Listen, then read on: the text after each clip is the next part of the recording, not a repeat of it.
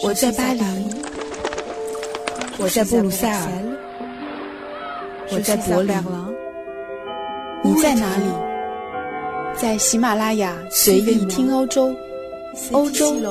就在你的耳朵里。大家好，我是一翰，很高兴又在喜马拉雅和大家见面。此时此刻，我正在德黑兰市中心的一家酒店里，窗外是逐渐降临的夜色。白天，我最喜欢抬起头来瞭望的那一片群山，已经逐渐在这个城市亮起的灯火中隐去。经过下午的堵车高峰，傍晚的街道已经没有了刚才人来人往的喧闹。八点半刚过，空中就飘出了清真寺高音喇叭里的诵经祷告声。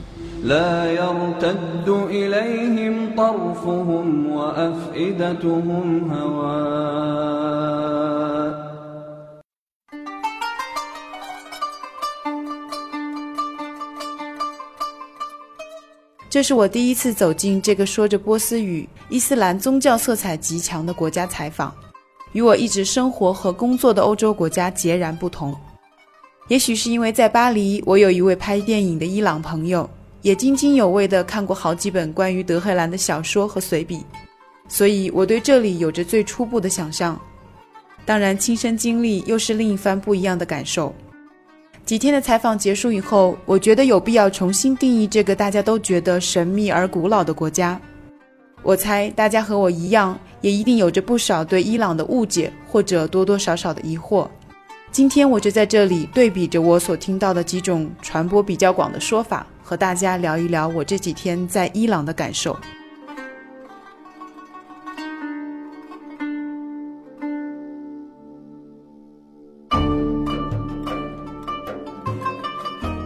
听说我要去伊朗，很多朋友的第一个反应就是那里是不是很乱啊？要注意安全，IS 那么猖獗。后来我想明白了，他们应该是把伊朗和伊拉克弄混了。这两个国家虽然是邻国，但是完全相差十万八千里，在上世纪八十年代还打了整整八年的仗。但是如今我们在新闻上听到巴格达某集市遭到汽车炸弹袭击，却听不到类似的消息传自德黑兰。这是因为在宗教社会的外衣下，伊朗有一套高度复杂和不透明的安保监控机制，和一套同样复杂和不透明的情报机构。在伊朗社会，几乎处处都是眼睛。大家如果看过电影《逃离德黑兰》，大概就知道我在说什么。在这种体系下，伊朗可以过滤掉几乎所有外界势力对内部的渗透。另一方面，与邻国阿富汗和伊拉克不同，由于宗教原因。信仰伊斯兰什叶派的伊朗人非常的统一和团结，认为自己的教义是能够接纳新的元素来理解《可兰经》，而极端伊斯兰分子宣扬的所谓圣战，在伊朗几乎不可能有任何的群众土壤，所以根本无法建立据地。只有两伊边境和阿伊边境稍微有不稳定，时有爆炸事件发生，普通伊朗人也避免去那里。至于伊朗国内的治安，我也感觉到十分安全。一点也不比有着朝阳群众的北京差，因为在这个国家，感觉到处都是朝阳群众，我就更不用和治安问题出了名的巴黎做比较了。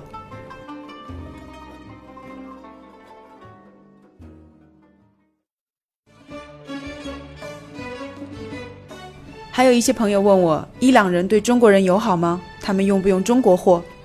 其实这两天我在采访中。不管是伊朗学者还是普通民众，总体来说都非常的热情友好，而且看得出来是非常走心的那种。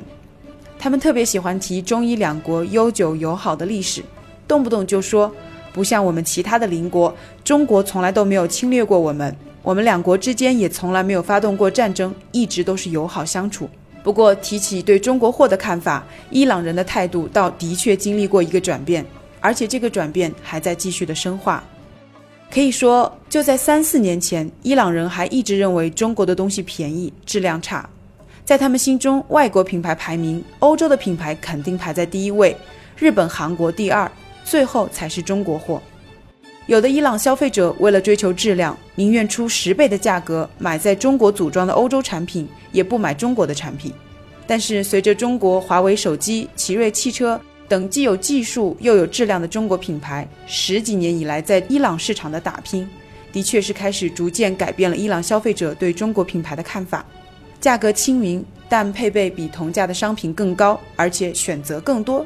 这些原因逐渐成为伊朗消费者接近中国产品的动力。比如，华为已经从被韩国品牌占领的伊朗电信市场冲出了重围，成为中国品牌的标杆。再以汽车产业为例，奇瑞汽车如今已经成为伊朗第一大外资汽车企业。有一位伊朗消费者告诉我，他家里已经有日本尼桑和法国标致等三辆私家车。六个月前，他为女儿买了第一台中国车奇瑞 QQ，想作为对中国产品的尝试。结果，这台汽车从外形、性能和价格上都成为他最满意的一款，对售后服务也十分满意。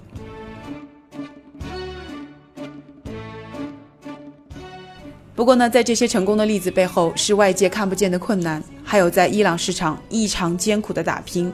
而这个过程难以避免的充满了吃亏、挫折，甚至失败的经历。所以之前盛传的投资伊朗宛如在黄金海中划船的说法很不客观，也有着很强的误导性。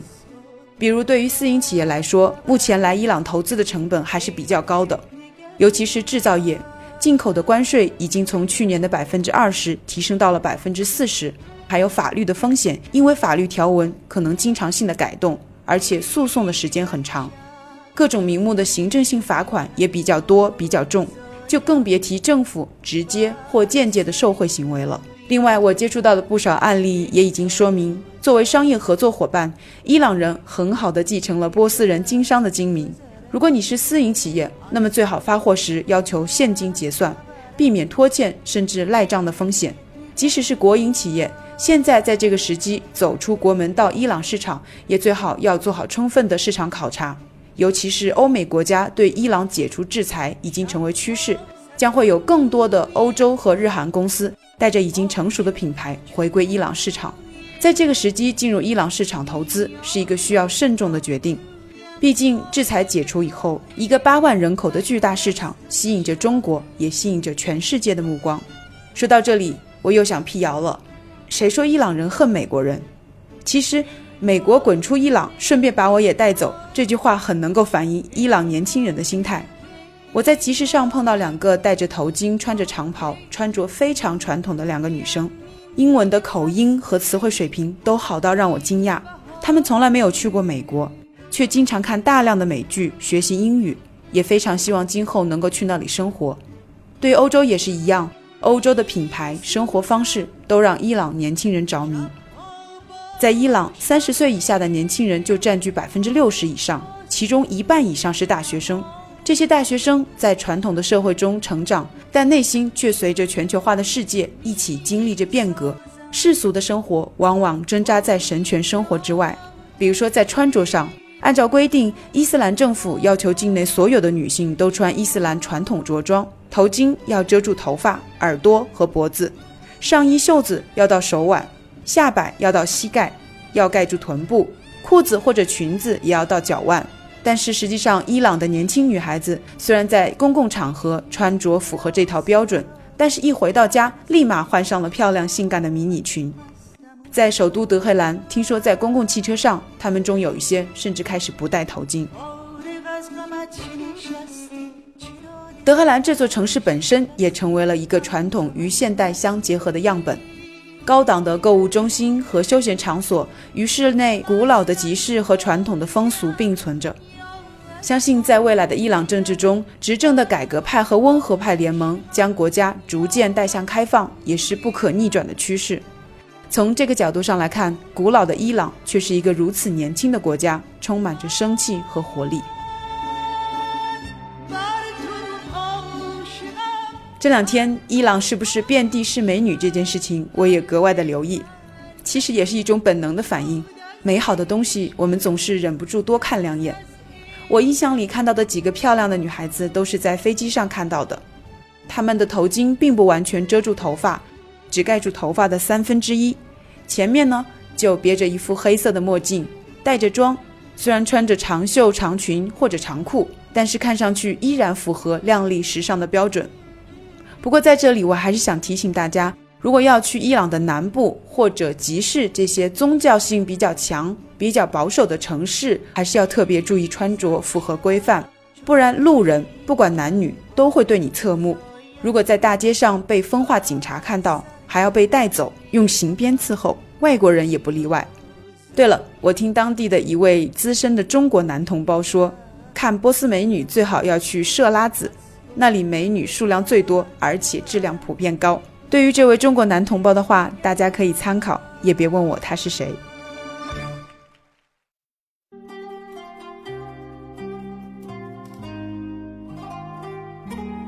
至于一个中国小伙子遭到老太太碰瓷以后，能娶到他的一对波斯姐妹花当老婆。我询问了几位当地的中国男生，他们都清一色的回复：“这你也信？”而伊朗能娶四个老婆回家的说法，我也向伊朗朋友求证过，他们回答说，这一辈子身边都没有娶两个以上的朋友，因为虽然从教义上允许，但是如果这样做，会立即招来所有人的白眼，甚至众叛亲离。最后，关于伊朗的美食，我感觉我的谈资不多，因为我这几天还没能吃到真正让我觉得好吃的伊朗美食。在印象里，餐馆里最多的就是清真做法的烤鸡肉、羊肉和牛肉串，在肉馅里加上姜黄粉、盐、鸡精和糖，偶尔还有鱼肉，当然也是烤的。听说伊朗家庭里就更喜欢炖，所以说在伊朗餐馆的菜单其实真的就只有一页。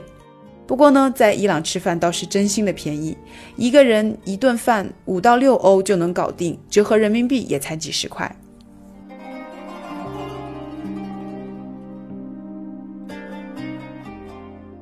在最后，如果让我给大家提一些建议，我想说，也许接触伊朗最好的方式就是有规划的短期旅游，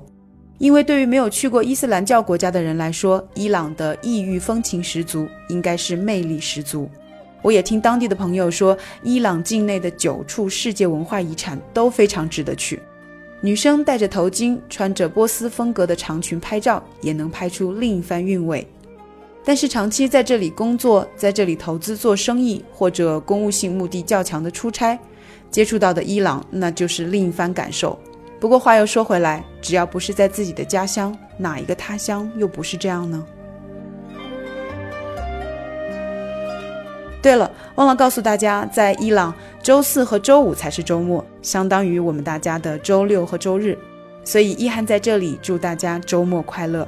如果大家对我的节目感兴趣，也愿意加入每期话题的讨论，欢迎加入一个刚刚诞生的听友群。具体的做法是关注微信公号里的“财声道”，财富的财，声音的声，回复“欧洲”两个字就可以了。我会在这个群里分享我平时的采访和一些经历。也可以和大家一起讨论下一期的选题。